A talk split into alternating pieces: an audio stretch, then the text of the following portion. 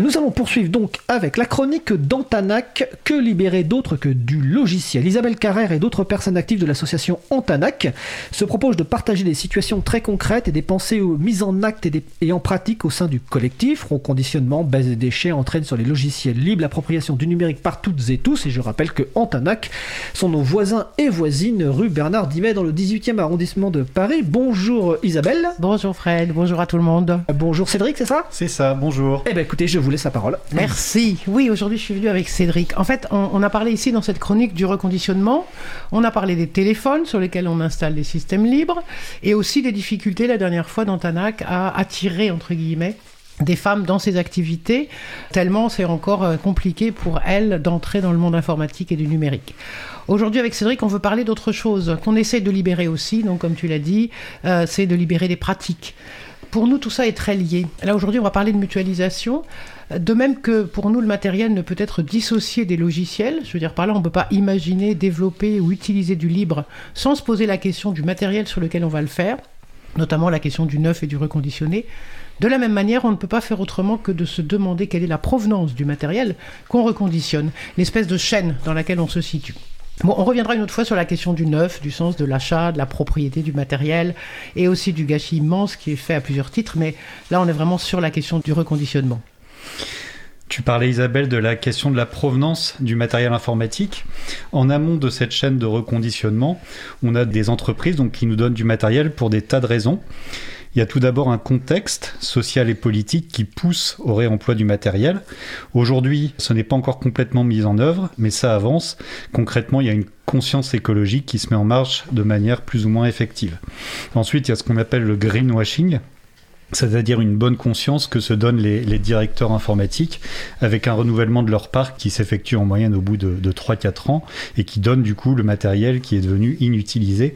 Il y a donc tout un marché autour du matériel obsolète qui se met en place puisque pourquoi pas pour ces entreprises de, la possibilité de vendre euh, ce matériel pour qu'il soit derrière reconditionné ou qu'il soit trié pour valoriser les matériaux. Il y a enfin des règles au niveau européen et, et international en ce qui concerne le D3E, c'est-à-dire les déchets d'équipements électriques et électronique.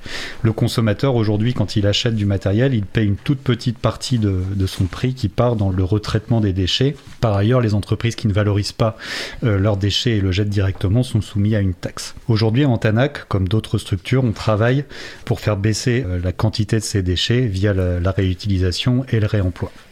Voilà, réutilisation, réemploi, pour ça, euh, il faut qu'on arrive à trouver du matériel à reconditionner. Et au vu des demandes incessantes et grandissantes de personnes en quête de matériel utilisable, je dis bien utilisable parce qu'au début, en 2015, quand on a monté l'assaut, on acceptait un peu tout et n'importe quoi. Et d'ailleurs, on a encore dans le sous-sol à Antanac, dans les locaux, là, de vieux ordinateurs qu'on n'a toujours pas pu reconditionner. Peut-être qu'on y arrivera un jour, peut-être pas. Mais à l'époque, on acceptait tout. Là, maintenant, on n'accepte pas tout à fait tout. On est capable de dire à des entreprises, bah écoutez, euh, non, là, en fait, nous, on n'est pas une déchetterie. Du coup, on voudrait un petit peu quelque chose qui soit de qualité et qu'on puisse euh, certes réparer, optimiser, performer, mais quand même qu'il y ait une, base qui fonctionne. Quoi. Avant, on n'osait pas le faire. Maintenant, on le fait vraiment. Et notamment en ce moment, avec le télétravail, l'augmentation de l'utilisation forcée de l'informatique dans la société, pour les études, pour la formation, l'accès aux droits, etc., ça intensifie vraiment le besoin en ordinateur dans toute la population. Et du coup, on a fait le tour des autres structures autour de nous autour d'Antanac, notamment dans le nord de Paris, mais même au-delà, pour voir comment est-ce que les autres faisaient. Est-ce qu'ils avaient des idées que nous, on n'avait pas encore eues pour faire mieux, même si on trouve qu'on s'est plutôt pas mal débrouillé depuis six ans, mais quand même. Et en plus, au moment du premier confinement, ça fait définitivement très drôle de dire des choses comme ça, le premier, le deuxième, le troisième, plusieurs institutions sont venues vers nous pour qu'on augmente le nombre de dons, parce que soudainement, ils se sont rendus compte, les mairies, Pôle emploi, les écoles, les universités, dont on parlait tout à l'heure, bref, euh, tout le monde s'est dit, bah, est-ce que vous pourriez faire plus, est-ce que vous pourriez donner plus?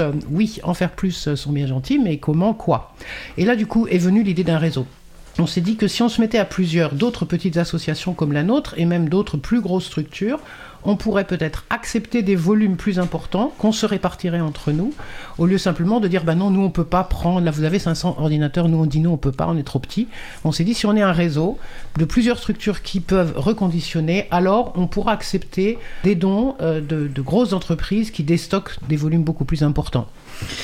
Donc du coup, en partenariat avec la mairie de Paris, on a décidé de se réunir avec d'autres collectifs pour mettre sur pied ce fameux réseau, afin de partager, échanger à propos du reconditionnement en général, mais aussi au niveau du traitement des déchets.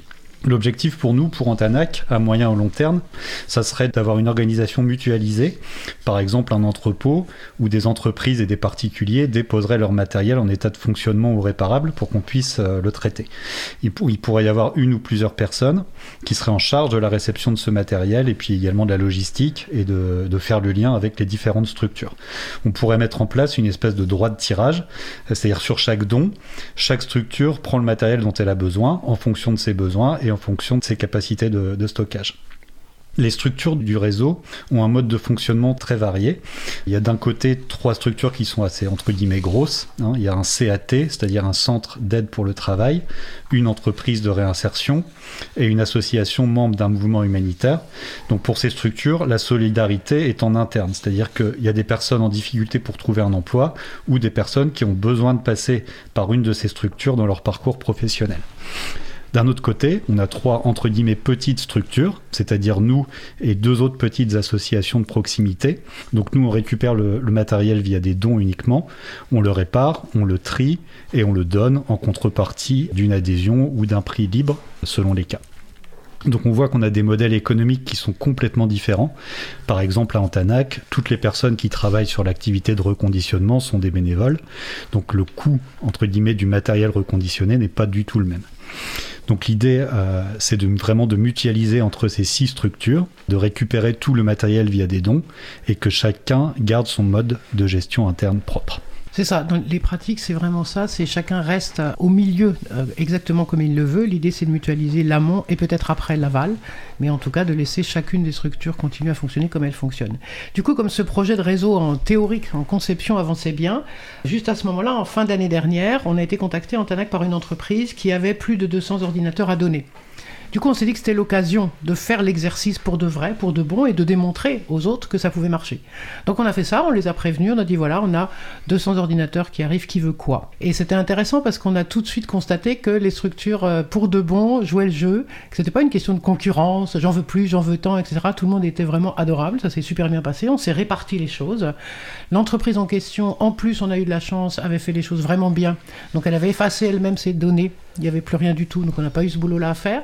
Elle avait tout bien emballé, avec c'était clair, ce poste-là n'a pas de pas de disque dur, celui-ci n'a pas, enfin voilà, des choses vraiment hyper transparentes. Donc ça, ça a vraiment facilité. Et même, elle a payé la livraison. Donc là, c'était le truc en or qui nous arrive pas tous les jours. Parfois, c'est plutôt on va chercher les trucs dans la camionnette et on se débrouille. Là, c'était vraiment très chouette. Et donc, les ordinateurs ont été livrés par eux euh, chez Antanac et les autres structures sont venues chercher les ordinateurs dont ils avaient dit qu'ils avaient besoin.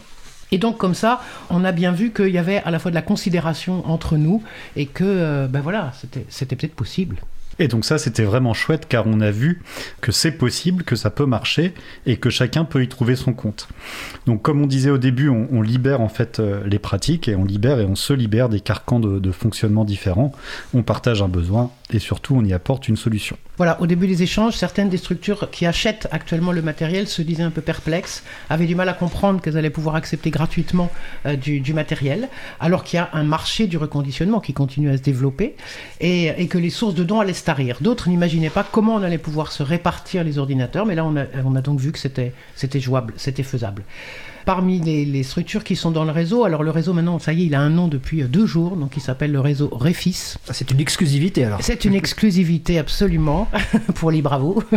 Réfis, du coup c'est rigolo parce que ça fait référence aussi au Réfer, donc c'est voilà. Euh, mais là Réfis, donc on a, on a, on a mis tous les mots dedans. C'est un peu, c'est donc le réseau de réemploi francilien et informatique solidaire. Il y a tous les mots pour dire ce que ça veut dire. Quoi.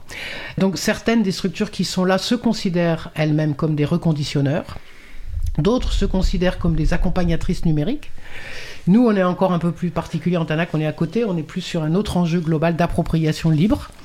Mais en fait, c'est ça qui fait qu'un réseau peut se faire. On est tous différents et on peut faire ensemble en libérant les pratiques sur cet axe précis-là, à la fois en amont pour le moment de reconditionnement, enfin de collecte pour reconditionner, et ensuite plus tard peut-être sur la question des déchets.